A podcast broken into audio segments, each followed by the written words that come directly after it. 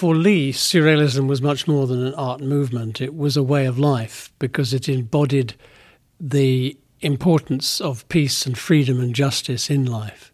And that was something she felt very acutely about.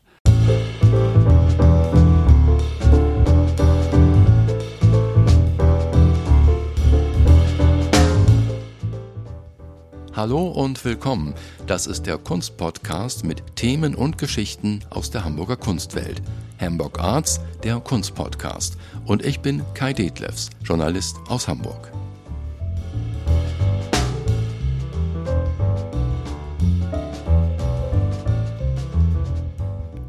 Wir reden heute über Lee Miller.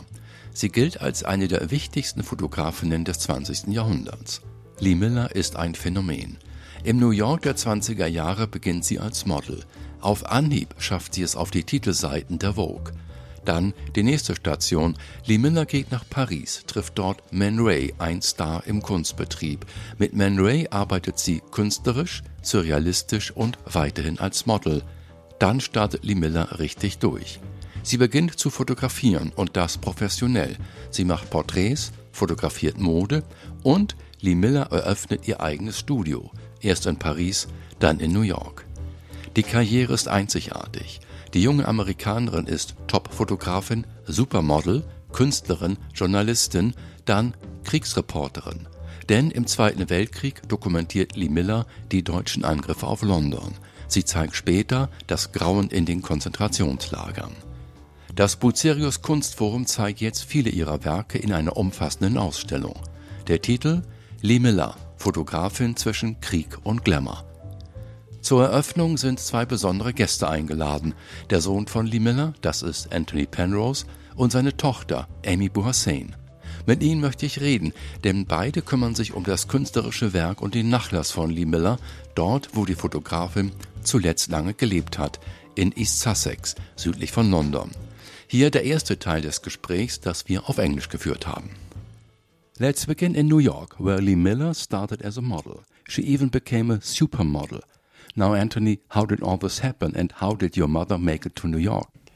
She never set out to be a model. She was an art student in New York and she was discovered by Condé Nast, who had her photographed by Edward Steichen and then drawn by Georges Le Lepape.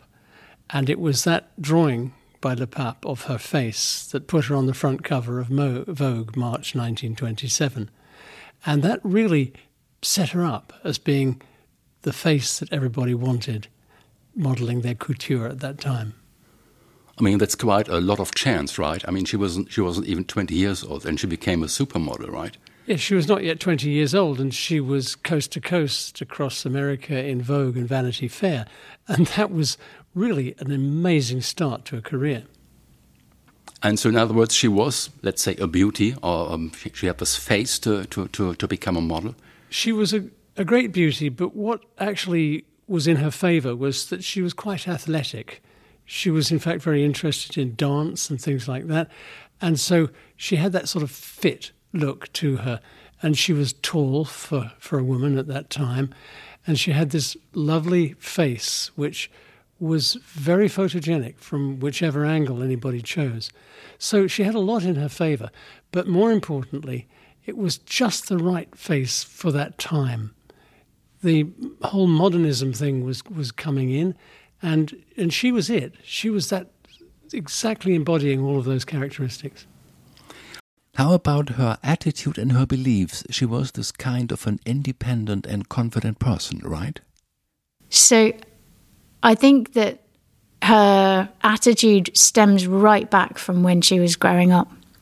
Her parents, which is incredible for those days, actually treated her the same as her brothers. I mean, you're talking about an age where little girls were brought up to cook and clean and be mothers, and that was it.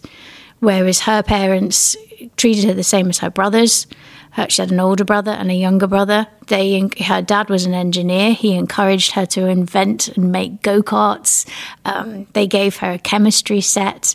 And that kind of basis of equality within her family underscored some of her beliefs and her attitude towards the kind of patriarchal society and the, the, the kind of male domination that she actually ended up hitting her hitting against um, throughout her career. And Ami, this was some sort of feminist attitude. It's I wouldn't say it's feminist. I say it's more equal equality. She was brought up thinking that not that she was inferior and that she was just there to cook and clean and be a mother, but that she could be the same as her brothers. And I think, um, it, in a way, that is a feminist view, but it's really more of, of a, a view of equity from her point of view. And in her later life, if you'd asked her if she was a feminist, she probably would have said she wasn't. But then at that time, feminists was different. There's different forms of feminists nowadays. What role did she have as a model, and what kind of model was Lee Miller? She modeled everything from haute couture, beautiful evening dresses, to sportswear, to casual wear. And mainly, she was in Vogue or Vanity Fair, both of them owned by Condé Nast. But then she pops up again in other publications, you know, quite randomly all over the place. Okay, now um, let's talk about the years with the iconic artist and photographer Man Ray in Paris. I mean, how did they find each other? um, well, originally she came to Europe because she wanted to go to Italy and study the great artists. But then she says in, in later interviews that she suddenly quickly realized that all the good pictures had, that were going to be done had been done. So she was going to be a photographer.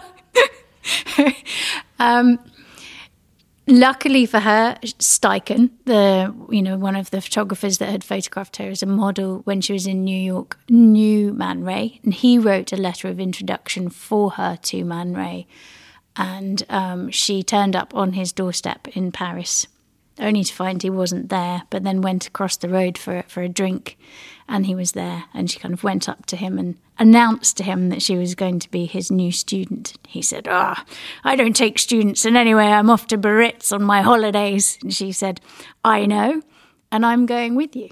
And she did. And that was the beginning of her becoming his assistant. She was his kind of um, studio assistant and protege for the first nine months. And by within a year, of being with him, she actually had her own studio in Paris and was operating professionally as a photographer. And one of the first images that appear in the exhibition here is a self portrait of her, which was actually her first self portrait where she's modeling fashion that was then, which is by her, of her, and published in American Vogue. And that was in September 1930. So within a year, less than a year of being and working as a photographer, she's getting published in, in big magazines. Okay, let me ask you. Um, we're talking about surrealism in art and in photography. What is so striking and so special about this surrealism? For Lee, surrealism was much more than an art movement. It was a way of life because it embodied the importance of peace and freedom and justice in life. And that was something she felt very acutely about. So when she arrived in Paris, she immediately met many of the Surrealist people, including Man Ray, of course, and she just felt at home with them. She felt comfortable. And uh, their art form and their style and everything was really important because she was not going to be limited by convention. She wasn't going to have anybody tell her how she should see or should photograph. She wanted to be able to invent and to create and to do things in a new and an exciting way. And surrealism offered her all of those opportunities. I mean, I've just learned that surrealism at this time was, in a way, dominated by men, right?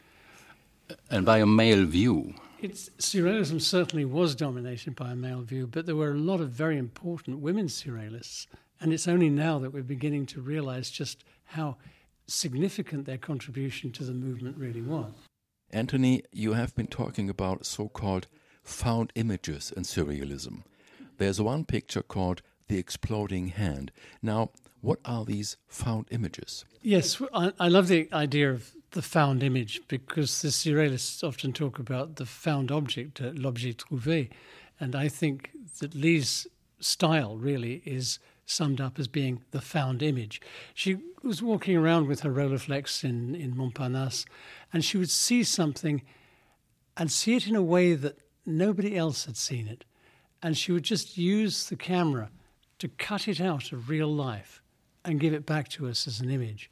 So, Exploding Hand, it's the woman, uh, it's the image of a woman's hand on a door handle seen through the glass. And it does look as though her hand is exploding in a little puff of smoke. But actually, it's the doorway to the Guerlain perfume shop.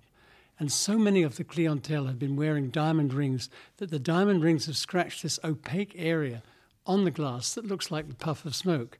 Now, most of us would walk right past that without even noticing it, but Lee waited and she staked it out until the woman with her beautiful um, manicure and her lovely couture gown put her hand on the handle. And in that moment, very unobtrusively, that soft shutter of the Rolleiflex would go click, and she gives us back that image, her vision of that moment.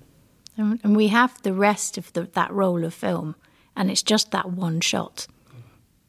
That she didn't do several tries, it's that one image on that roll. In surrealism, there's a specific technique in photography called, let me get this right, solarization. Antony, how about this technique? This was something that uh, Lee Miller and Man Ray discovered for themselves, perhaps without even knowing that it was already been established uh, by Sabatier in about 1840. But the thing was that surrealists love the lucky accident, something which is completely unexpected but gives them a result that they can really enjoy. And this is exactly what happened. And Lee was dish developing some cut negatives. And you have to do this in total darkness. So she was developing in the darkroom in total darkness when suddenly a rat ran over her foot. And she let out a shriek and turned on the white light. you don't learn, you, you don't turn on the white light when you're dish developing negatives. And Man Ray let out a bigger shriek and turned off the white light, grabbed the negatives, dumped them in the fixer. And then when they developed, they found the most extraordinary change had taken place. The deep, dark black areas had reversed out to being a light color leaving a kind of reverse halation around the image. So it's like somebody had drawn a line around the image, separating it from the background. And it was the most extraordinarily beautiful technique. And they both used it right through their professional photo- photographic lives. Lee was still making solarized images in wartime for, for fashion shots, for Vogue. When we talk about um, the, these years with Man Ray, I mean, how did the business develop of um, Lee Miller? What did she do? What what kind of pictures did she take, and how did her business and her studio develop? Well, at the time, Man Ray really wanted to focus on his painting rather than his photography. And there's several interviews later in life where she talks about how he he wanted to paint and she wanted to take pictures. So um, a, a, lot of the time, particularly uh, in the early early months when she was with him, the, the first year or so, he would give him her his commissions that he didn't want, and um, she would take on take them on. Other times, she would do his pictures for him, and then they were published under his name which um, because they paid the bills and she and Man Ray were lovers, so they were just supporting each other as artists. Um, so, I mean, as a photo cu- a curator, it's a little bit of a problem because. Uh, she, and she asserts this several times in different interviews throughout her life that, that she was doing his photography for him. So you could question the authenticity of some Man Ray pictures that have been published in that time. But she she was also getting her own commissions. She was. Um, she got to know um, George Hoyningen-Huene, who at the time was the head of French Vogue Studio. And she was using that studio. She was doing fashion shoots there for him. She was modeling for him as well, which was another way that she had to devise. She didn't, unlike a lot of other early women photographers, who came from wealthy families and took pictures as a project. Lee didn't come from a rich family. she always had to think how she was going to pay the bills and how she was going to support herself in her career. So when she opened her own studio, she had work coming in from Man Ray. She worked as a model to supplement her income. She was doing fashion shots, she was doing advertising shots, and she even on occasion worked for a surgeon in Paris, photographing um, his operations and recording um, what he was doing for him. So she would kind of take as many other jobs as she could because she needed to pay the bills. Okay, can we uh, say, or can you say and trace on what kind of style she developed? What, what was it? Well, her her personal style, obviously, you had to, she had to take pictures that would pay the bills, which would be portraits and and advertising pictures. But her private, personal style was very much this surrealist found object, the surrealist image. And those pictures started to be exhibited in Paris. And then um, she sold some to a gallerist in New York called Julian Levy. And he started to loan them to exhibitions in America and um, started to build her name over there for her. Now, talking about uh, the work for this surgeon, I mean, this is the time when she did this famous picture, right, of the breast, right? The severed breast, yes. Who wants to tell the story?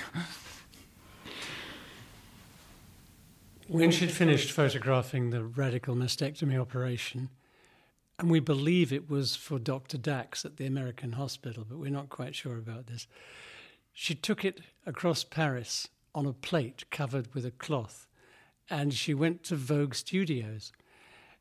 And when she was in the studio, she set it up on a tablecloth with a knife and a fork and a spoon as though it was somebody's meal. And she just got two shots off before Hoyningen-Huene, the studio boss, had a screaming fit and threw her and the breast out into the street.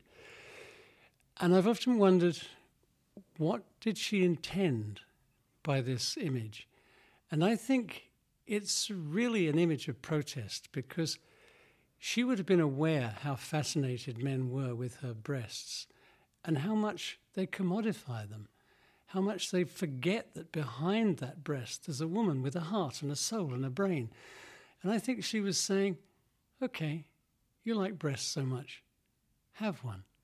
This is what it looks like when it's not part of a woman. And if you think about Man Ray's work at the time, she, he was taking pictures of her modelling and he was cutting her head off and showing different parts of her body. And, um, you know, a lot of other women surrealist artists were just being objectified for the way they looked. And as an intelligent, creative woman, that must have been really quite frustrating when you're wanting to be recognised for your work. Um, Ami, you once um, stressed the fact that Lee Miller had this tremendous confidence, uh, being a woman in the old days and building her own studio. So, um, how about this notion of confidence in the life of Lee Miller? I think she was incredibly driven. And I think because she had this equity from her upbringing, she it gave her the, this background and this um, basis to to operate on and then and that built on her confidence.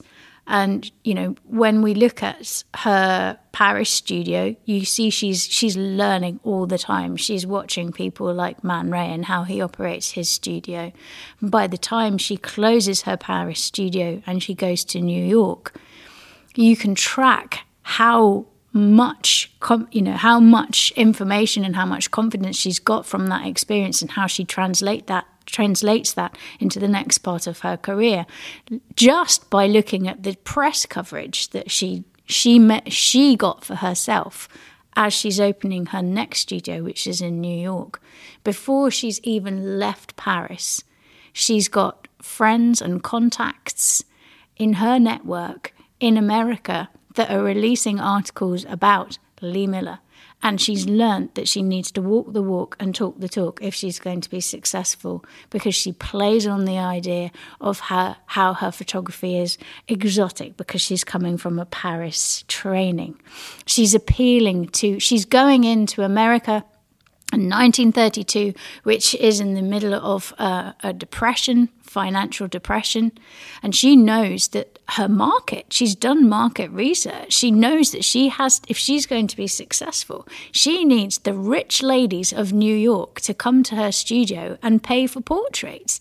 So she plays on that. And that's the tone of the publicity that she's pushing and that she is getting out in the, in the, in the newspapers that that all that circulate throughout New York State.